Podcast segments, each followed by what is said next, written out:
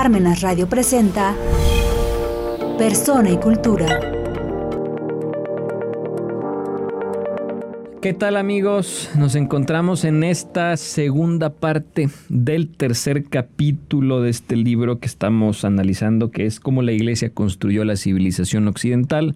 El tercer capítulo como bien vimos en la sesión anterior, es el de cómo los monjes salvaron la civilización.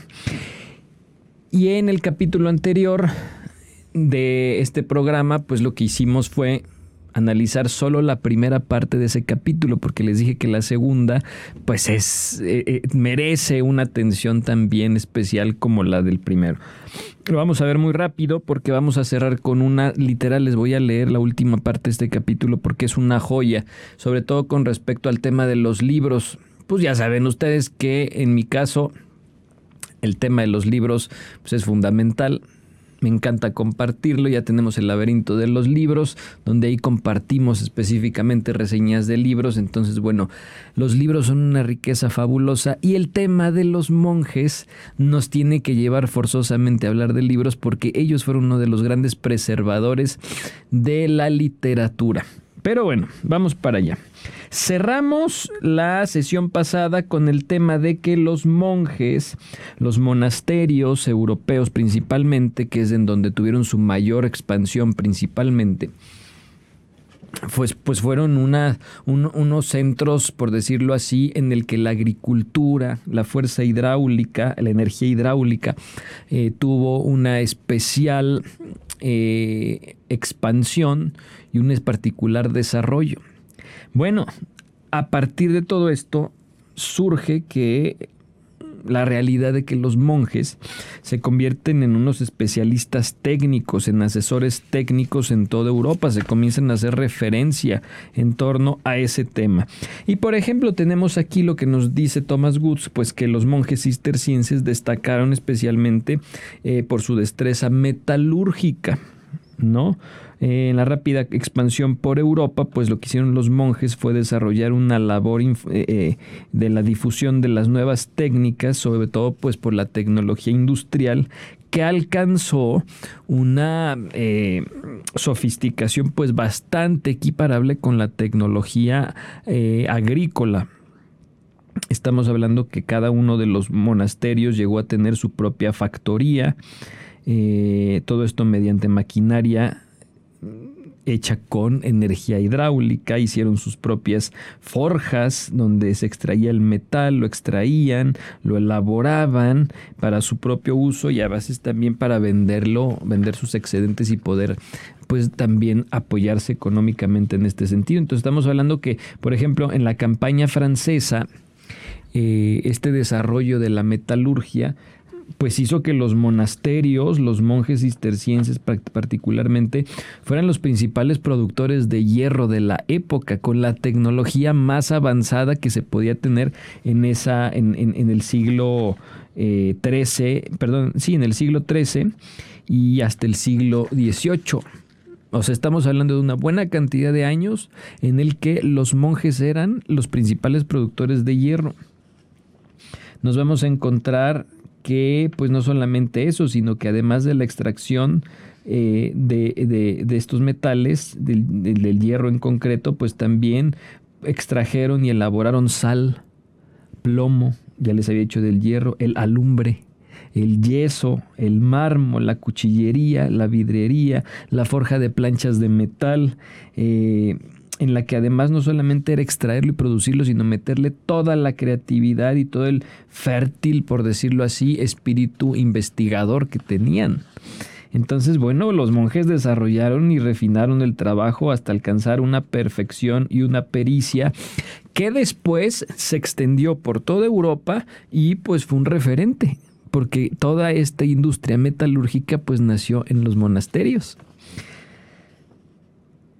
Esto, este trabajo técnico, este trabajo de tecnología, que pues eh, así se le puede llamar, sin temor a equivocarnos, pues llegó a unos grados en que los monjes empezaron a meterse a investigar, a analizar, a tener curiosidad, que por ejemplo, estamos hablando que en el siglo XI un famoso monje llamado Eilmer voló a más de 90 metros de altura con un planeador, realizando una hazaña que, pues, podría, que, va a ser recordado por los tres siglos venideros.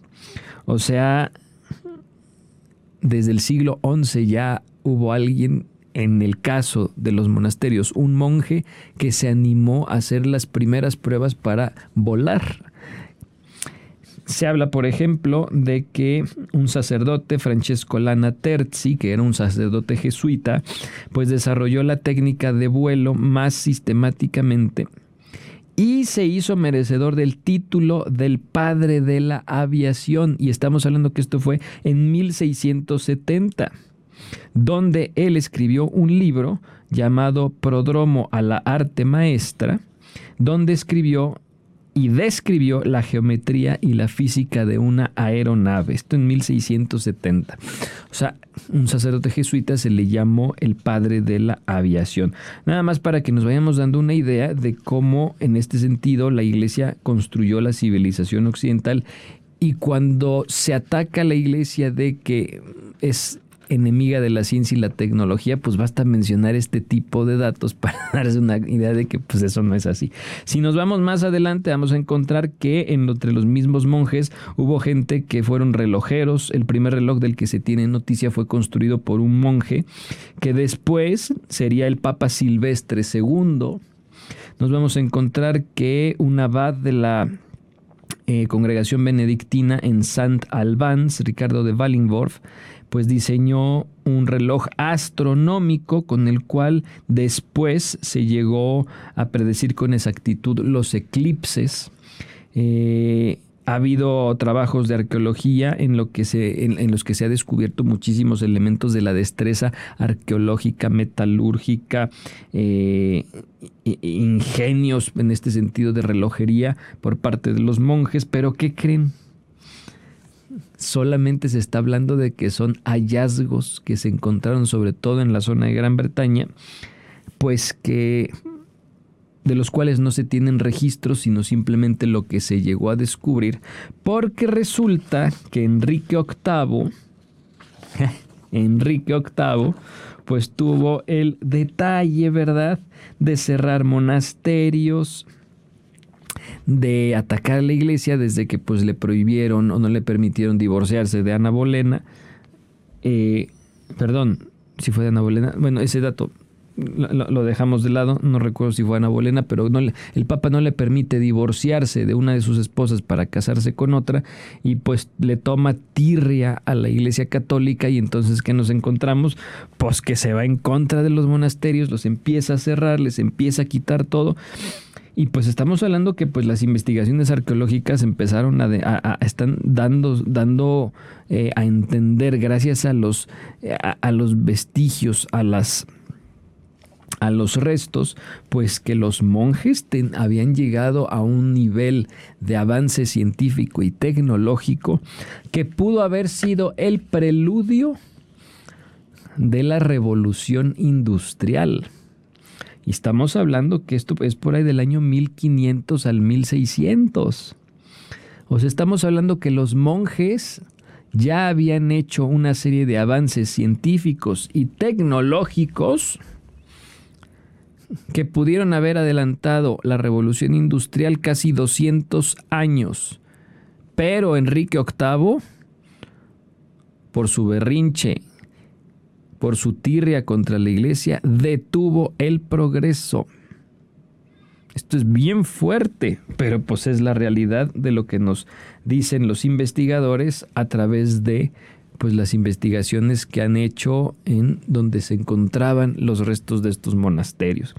Bien, si nos vamos más adelante vamos a encontrar que los monjes también no solo hicieron un avance tecnológico, sino que mucho del avance tecnológico surgió a partir de las obras de caridad, lo que hemos dicho desde el inicio de esta serie, que el avance y la construcción de la civilización fue precisamente por ese espíritu de transmitir el Evangelio, de transmitir el mensaje de Cristo.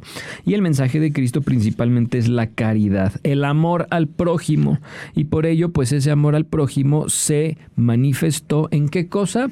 Pues en un montón de obras de ayuda, que eso ayudó al desarrollo científico y tecnológico, ¿no? Eh, pensemos que pues la hospitalidad era una de las cosas importantes de la regla de San Benito. La regla decía de San Benito, cualquier viajero será recibido como si de Cristo se tratara. Entonces, claro, recibir a la gente, ofrecerles pan, ofrecerles posada, pues era una cuestión básica. Por ejemplo, una obra de caridad que después surgió, de, la que después se dice que surgió la ciudad de Copenhague, era porque eh, el obispo Absalón, pues lo que hacía era que uno de sus actos de caridad era atender a las víctimas de los naufragios. Entonces se colocó en lo que actualmente es Copenhague y entonces surge esta ciudad como una obra de caridad. De estar ahí constantemente ayudando a los náufragos, pues se creó una especie, vamos a llamarlo así, de cultura de ayuda al náufrago y crece esta ciudad.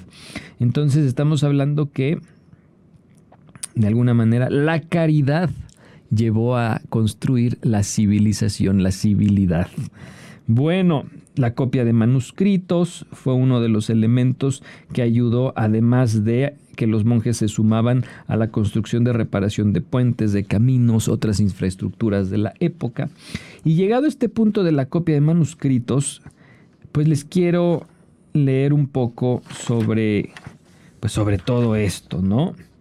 porque creo que vale muchísimo la pena eh, darnos cuenta de cómo a partir de esta que en un manuscrito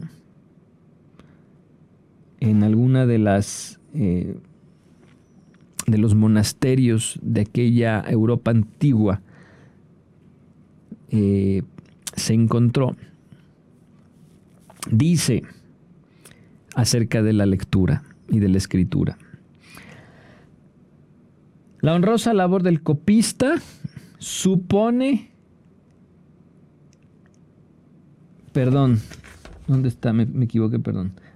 Un prior cartujo escribió, abordar esta labor con diligencia, es decir, la de copiar los textos sagrados, ha de ser la principal empresa de los cartujos, en el caso de los cartujos y por lo tanto esa honrosa labor va a ser una de las más importantes de todos porque es conservar la cultura. ¿A qué grado llegaron los monjes de valorar este tema y el de resguardar la, cultura a través de la copia y a través de la, de la, de la transcripción de textos clásicos y después de la Biblia y que fue gracias a esa devoción eh, lo que hizo que aunque llegara la invasión bárbara, todos estos textos se salvaran, pues miren, se los voy a leer tal cual está aquí en el texto de Thomas Woods.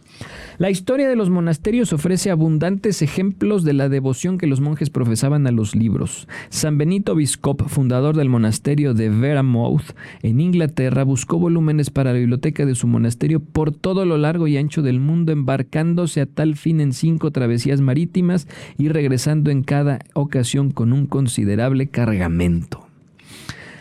Lupo pidió a uno de los hermanos la oportunidad de copiar la vida de los Césares de Suetonio e imploró a otro amigo que le trajera la conspiración de Catilina y la guerra yugurtina de Salustio, además del berrino de Cicerón y cualquier otro volumen que pudiera ser de interés.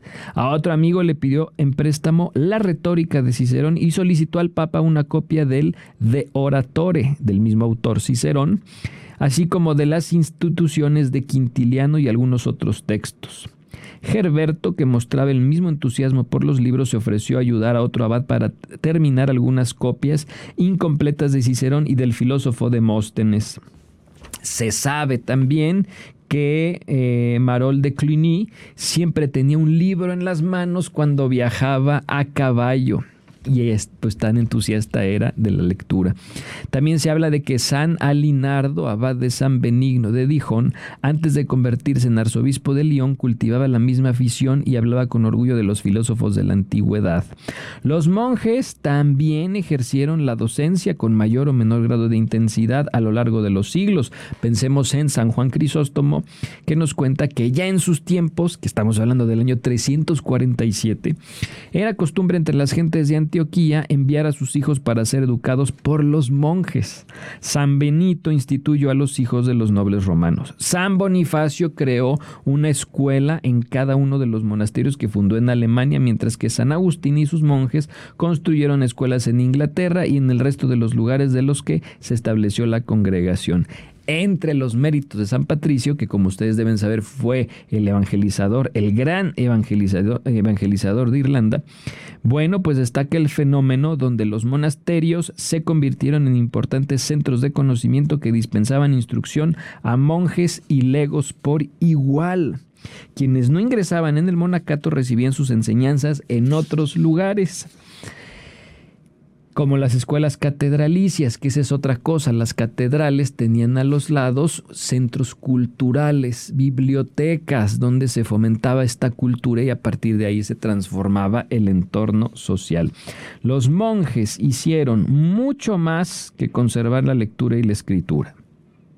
Incluso un historiador poco amigo de la educación monástica reconocía que, y cito literal a este autor que es Alexander Clarence Flick, estudiaban las canciones de los poetas paganos y los escritores y los escritos de los historiadores y filósofos. Los monasterios y las escuelas monásticas vivieron un gran florecimiento y cada casa se convirtió en un centro de enseñanza y de vida religiosa.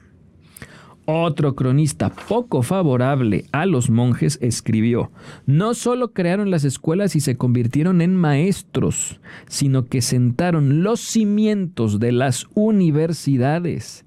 Fueron los pensadores y los filósofos de su tiempo y modelaron el pensamiento político y religioso. A ellos, a los monjes, tanto individual como colectivamente, se debe la pervivencia del pensamiento, y de la civilización del mundo clásico a lo largo de la Edad Media y el periodo moderno. Bueno, pues nada más para que nos demos una idea de que la labor que hicieron los monjes, sobre todo en el tema de libros, fue fundamental para preservar la civilización occidental y no solo preservarla, sino construirla de una manera en la que la barbarie se erradicara. Nos dice Thomas Goods, ¿hay alguien en la historia de la civilización occidental que pueda jactarse de tener un currículo semejante? Bueno, como veremos en el capítulo siguiente, la iglesia que dio a Occidente sus monjes es la misma que creó las universidades. Muy bien. Siguiente capítulo y lo veremos la siguiente semana, la iglesia y la universidad. Soy Luis Batista, nos vemos la siguiente semana. Cuídense mucho.